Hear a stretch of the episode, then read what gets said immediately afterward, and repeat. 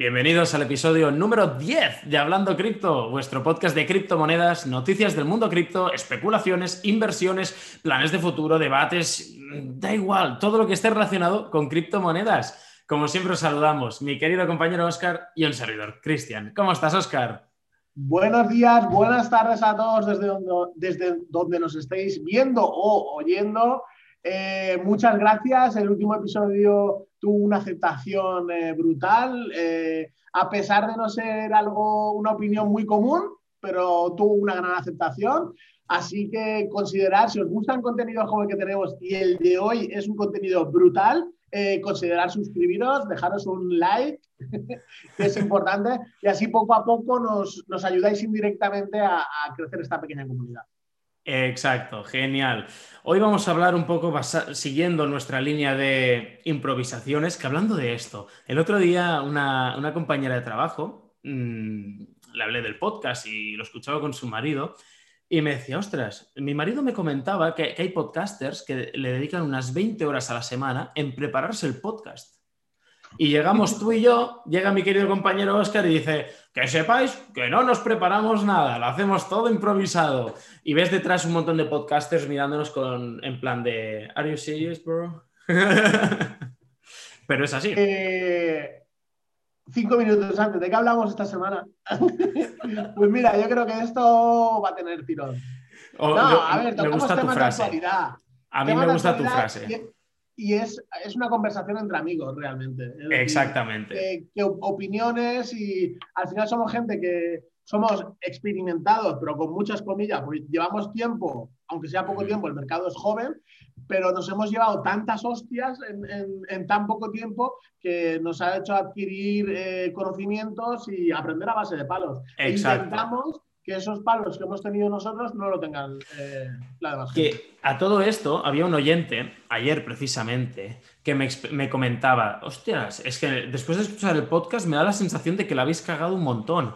Y sí, es decir, la hemos cagado un montón porque hubiéramos podido hacer mucho más, pero aún y cagarla, casi siempre hemos, hemos seguido saliendo ganando. Es decir, hemos, muchas veces nos hemos vendido antes de hora porque no teníamos la información, porque no somos aquí, tenemos mucha información gracias a los diarios que, tenemos, pero no toda la información. No, no, sabemos que Elon Musk se va a despertar mañana por la mañana y va a poner un Twitter incendiario que va a hacer subir y pampear una moneda.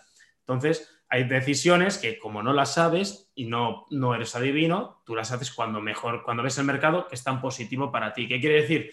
El caso, famoso caso de los 50.000 doges que vendimos un día antes del PAM.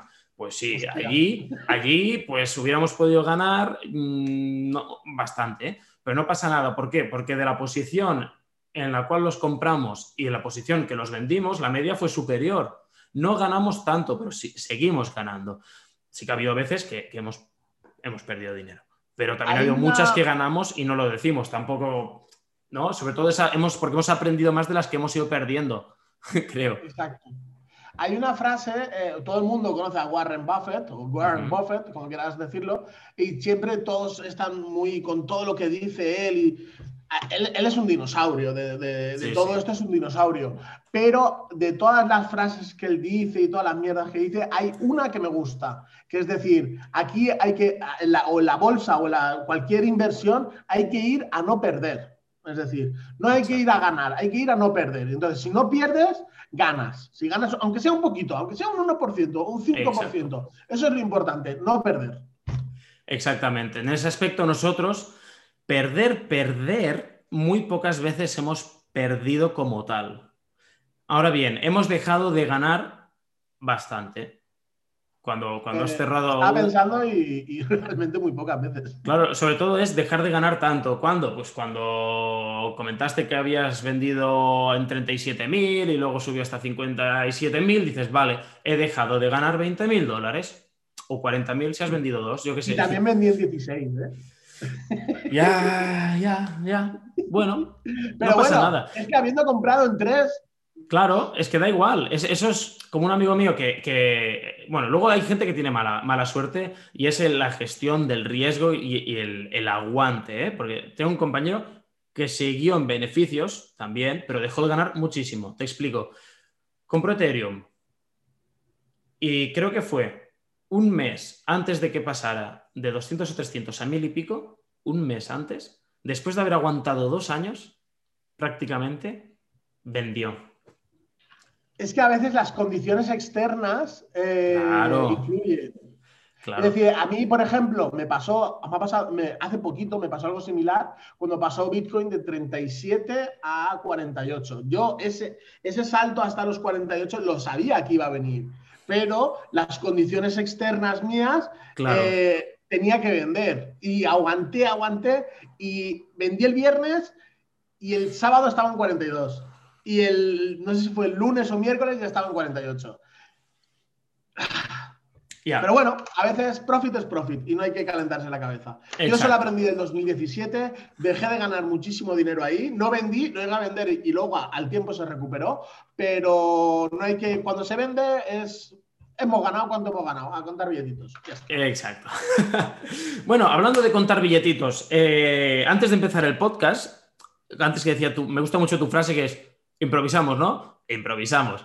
Pero eh, estábamos leyendo una noticia que nos ha hecho mucha gracia.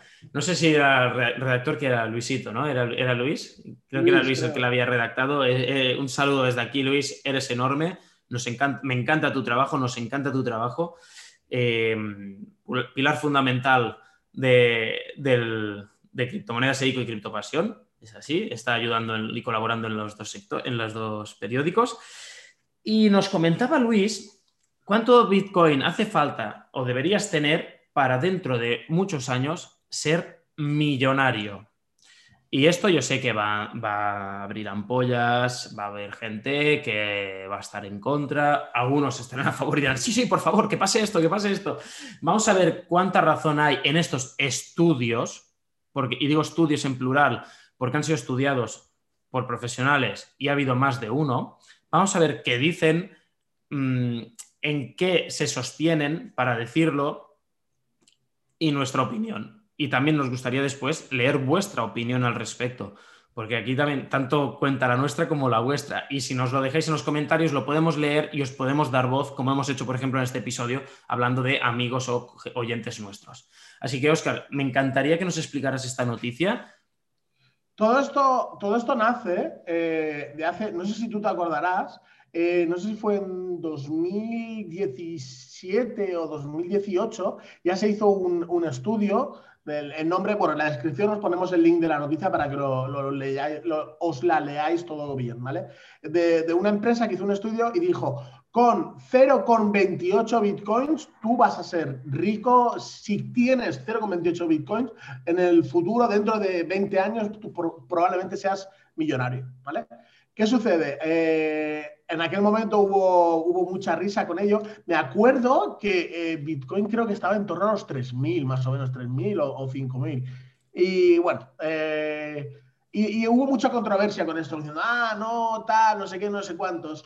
Y ahora han hecho otro estudio, otra empresa que nos indican que solamente se va a necesitar un 1% de un Bitcoin, es decir, 0,01 Bitcoin al precio de hoy será en torno a los 600, de entre 500 y 600, dólares para tú poder ser millonario en el futuro. Pero la parte importante, ¿en qué se basan en todo esto? Entonces, eh, la primera parte es que el Bitcoin es limitado. Sabemos que van a haber 21 millones. La segunda parte que en 2032 eh, vamos a tener el 99%, no sé si es 98 99% de los bitcoins minados. Es decir, eh, habrán 20 millones 900, eh, no, 20 millones 600 mil. Faltarán 400 mil bitcoins por minar pero en torno a 100 años, ¿vale? Porque sabemos que hay, cada cuatro años hay un halving. Halving es que se reduce la mitad de la emisión diaria de, los bitcoins, ¿vale? Entonces, eh, cada vez será menos. Ahora estamos eh, pasando de 50 a 25, de 25 a 12, 50, etcétera, ¿vale? Eh, entonces, al haber tan poquitos y la parte importante, que esto es lo que no se puede cuantificar, es decir, ¿cuántos bitcoins hay perdidos? Porque sabemos que si pierdes tus llaves privadas, no tienes tus, tus bitcoins. De hecho, voy a ligar esto porque es que lo acabo de ver esta mañana en, Facebook, antes de, antes de, hacer la llamada. Eh, hay un vídeo de, bueno, Max Kaiser lo conoce todo el mundo, o casi todo el mundo, pro Bitcoin desde toda la vida, no sé qué, no sé cuántos. Pues había un, un economista en Estados Unidos que era anti-Bitcoin, pero estamos hablando cuando Bitcoin valía un dólar, ¿eh? Un dólar. Ah, Bitcoin es una estafa, no sé qué, no sé cuántos. Y le dijo el Max Kaiser, yo te voy a regalar 10.000 Bitcoins. Yo te, te doy 10 mil dólares en Bitcoin, te los pago.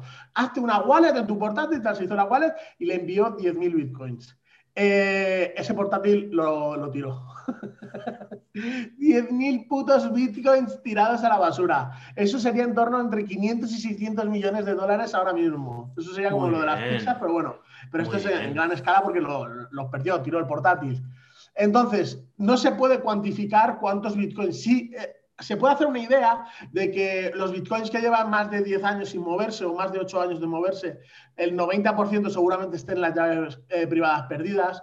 el millón de bitcoins que tiene Satoshi Nakamoto, eh, no sabemos qué ha pasado con él, si eso se llegar a mover o, si, está vivo, está muerto, entonces eso no, se sabe realmente. Se especula, porque al fin y al cabo es una especulación, que en torno a 4 millones de bitcoins eh, están perdidos. Es decir, no, se tienen el acceso a, esos bitcoins. Por tanto, solo quedarían 17 millones, ¿eh, chicos? Exacto. Entonces, la oferta de bitcoins ya realmente se reduce. Se reduce un 20%. Entonces, ya se quedarían en torno a unos 17 millones de bitcoins. Y la nota que nos ha hecho Luis eh, nos habla de cuánta gente millonaria hay en el mundo. Es decir, y ya nos ponen un, montón de, cifras. Entonces, si cada millonario quisiera tener 0,01 eh, Bitcoin, aún faltaría Bitcoins para darle a todos los millonarios. Y lo que no cuentan es que estamos los, los bitcoiners o los, eh, o los eh, pro bitcoin, como lo queramos llamar, Que, no van a tener 0,01 o 0,28. Hay gente que tiene un bitcoin, dos bitcoins, 10 bitcoins, 50 bitcoins, 20 bitcoins y no venden. Es decir, o venden una, una parte pequeñita, se arreglan la vida y luego a, a, guardar. mantener en hold y a lo que Dios quiera dentro de muchos años. Entonces, Cristian, ¿Tú cuántos bitcoins crees que se necesitará en el futuro para ser millonario? ¿Qué te digo? ¿Lo que creo o lo que me gustaría? ¿Los dos? Vale, a mí me gustaría que con un bitcoin ya fueras más que millonario. Más que millonario. Porque ya sabéis, los que me escucháis o los que me conocéis, sabéis que yo soy bastante conservador que me gusta ir con pies de plomo, muy lento, poco a poco, soy poco arriesgado en algunas inversiones. Aunque digo esto y después eh, mis inversiones, eh, casi todo, casi el 100% es criptomonedas, que es riesgo total. Aunque haya, haya leído algunos comentarios que dicen que pesados con lo que criptomonedas es riesgoso, si es lo mejor que hay. Bueno, también hay un punto de riesgo allí cuando tienes todo puesto en el toda la carne en el asador. Entonces, ¿Qué me gustaría? Bueno, que con un Bitcoin tú fueras más que millonario, siendo muy precavido. ¿Por qué? Porque si piensas la capitalización que tiene ahora y la que tiene que llegar a conseguir para que un Bitcoin pase de 50 mil dólares a, un millón, falta bastante. Aunque no, realmente tampoco falta tanto porque a medida que vaya aumentando la, demanda, la oferta es la misma, va decreciendo. Por lo tanto, es fácil que esto pase. ¿Y cuánto yo, cuánto creo que puede llegar realmente, yo sí que creo que una cifra de los próximos, voy a poner 3, 4 años, sería que no solo que sobrepasara los 100.000, sino que estuviera por encima de los 200.000. En los próximos 5 años, yo creo que superará los 200.000 dólares. Pero con 200.000 dólares no te arregla la vida. No, correcto, con 200.000 dólares pues vas a seguir igual que hasta ahora. Yo al menos yo seguiría, si, si en el caso hipotético que yo tuviera Bitcoin, que no os lo voy a decir. Eh, no tengo. Que, no tengo fisco, no tengo. Eh, Montoro. No. No, aquí no. Eh, no, a mí eso, la vida sigue igual. ¿Tienes 10 bitcoins? Vale, la vida te cambia. Entonces ya véndete la mitad, tienes un millón, lo pones a distribuir como quieras, el otro millón ya es, ya es que ni para ti, ya para tus hijos o tu descendencia o para tu familia entera, es que depende, depende. Me encantaría, me encantaría con un Bitcoin ya fueras millonario, pero no sé yo, si, igual sí, en 20 años, igual sí que pasa. Es que no lo sé. También en diciembre, en, hablando con amigos, me decían, ¿entro en Bitcoin? No, yo tonto de mí les dije, no entres, porque yo entré igual hace tres años en el mismo sitio que ahora, ¿eh? en, el, pico este de las de High. Y ahora me miran y, bueno, suerte que no puedo escuchar lo que piensan. ¿Te, pregunta la gente por, por, Bitcoin y criptomonedas? Sí donde trabajo. Que cada vez más gente te pregunta. Sí, sí, sí, exagerado. Muchísimo. me refiero a círculos familiares, amigos, etcétera. Correcto. Y yo al final ya, ya les digo, mira, no te voy a decir ni que entres ni que no entres. Yo te explico. Yo sí que estoy dentro. Haz los deberes, escucha, infórmate, entiende qué es Bitcoin porque tienes que entenderlo y creer en él, porque si no crees en esta tecnología no vas a aguantar cuando bajen los precios y, hayan correcciones, te, vas a cojonar, vas a vender y mm, no, no estás dentro del juego. El juego es diferente, que es lo mismo juego que la bolsa, ¿eh? no, no es que Bitcoin sea nada específicamente diferente o especialmente diferente. Pero sí que me pregunta mucha gente al respecto y, bueno, dicen, pues para tenerlo en el banco que no me da nada, lo tengo allí, pues llevo muchos años trabajando, ya voy pagando la hipoteca, voy he acabado de pagar las letras del coche y tengo ese dinero allí parado y no lo voy a usar. Pues si no lo vas a usar, ponlo, ¿vale? Ponlo. Lo que estés dispuesto a perder, aunque no sea luego el caso, pero da igual, cuenta que ese dinero no lo vas a tener en los próximos 5 o 10 años. Y dentro de 5 o 10 años, seguro que me lo vas a agradecer.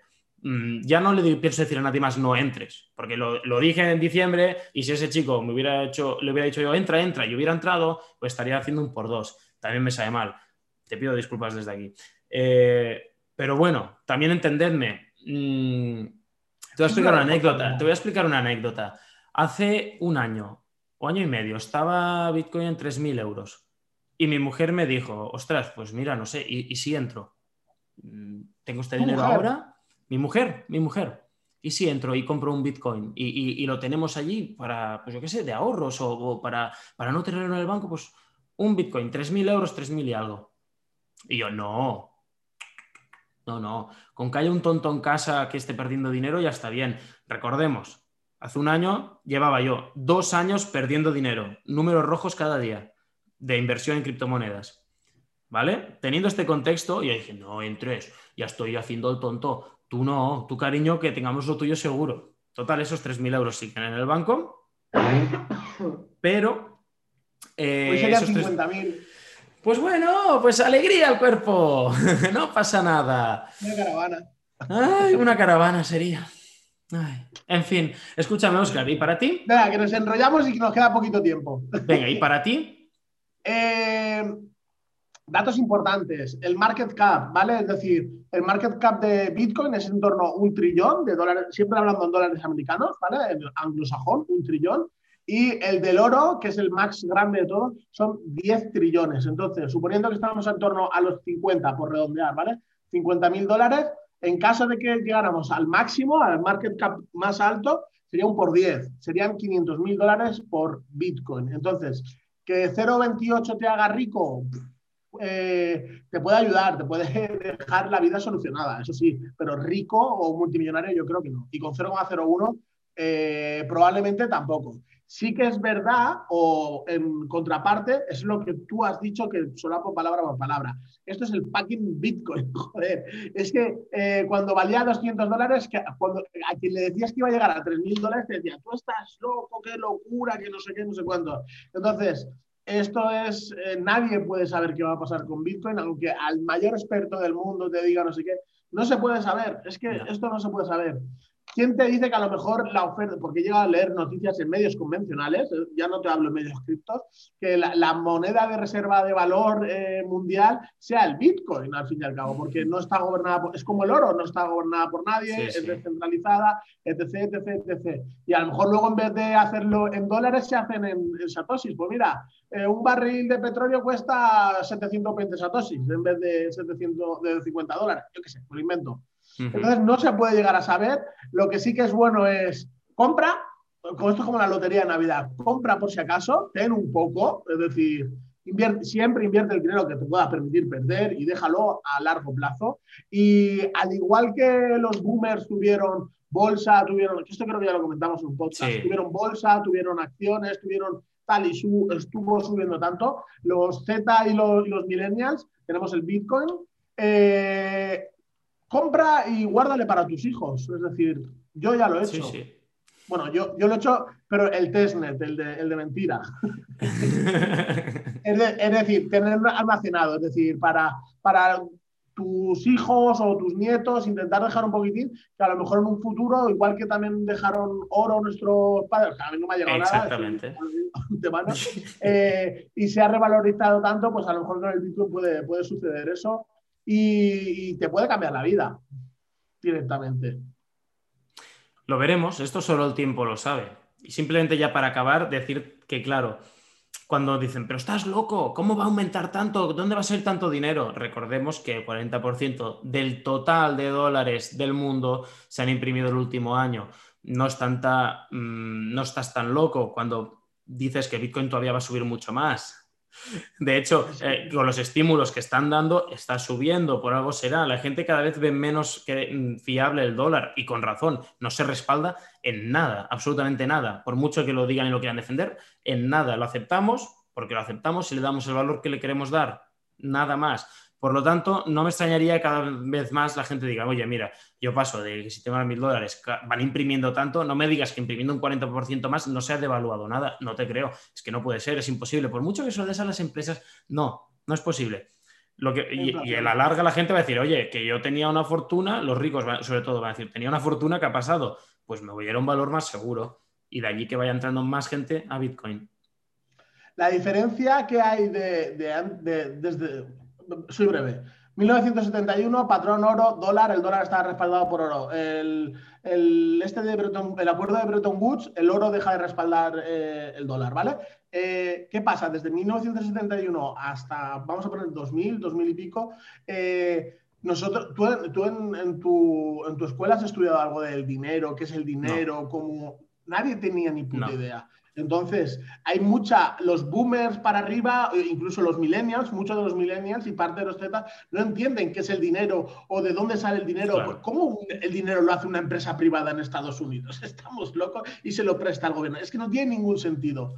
¿Qué pasa? Eh, las nuevas generaciones... Eh, tenemos Internet, tenemos YouTube, tenemos muchas redes sociales y tenemos la información en la palma de la mano. Entonces podemos entender esto y ya sabemos de qué va la historia. Mucha gente sabe de lo que va la historia y a, raíz de ello llegan a Bitcoin, oro, lo que sea, y no quieren que les vuelvan a, tomar el pelo con el, con el tema de la inflación. Y, esto nos lleva a, que con que solamente cada persona de, que hubiera en Estados Unidos comprara eh, yo qué sé, mil dólares de, Bitcoin, el precio de Bitcoin se va a los 200 mil directamente, pero directamente. Y probablemente acabe pasando. Lo que tenemos que ser es pacientes, aguantar posiciones, no calentaros, no vender si es que no lo necesitáis y en unos años, si todo va bien, nos lo agradeceréis. Pondremos nuestra wallet para donaciones. Eh, Exacto. dentro de unos años. Nosotros nunca os pedimos nada. No. Eh, madera. Ni os vendemos nada, porque ni os vendemos cursos, ni os vendemos que miréis nuestras webs. No, no, es que no necesitemos nada de eso, es que no nos dedicamos a eso. Estos podcasts son informativos, divulgativos, educativos y para echarse unas risas. Y espero que así lo entendáis todos, porque así es como lo entendemos Oscar y yo. Sin más dilación, un placer como siempre y nos vemos la próxima semana, Oscar. Un placer. Recordad suscribiros. Adiós. Adiós.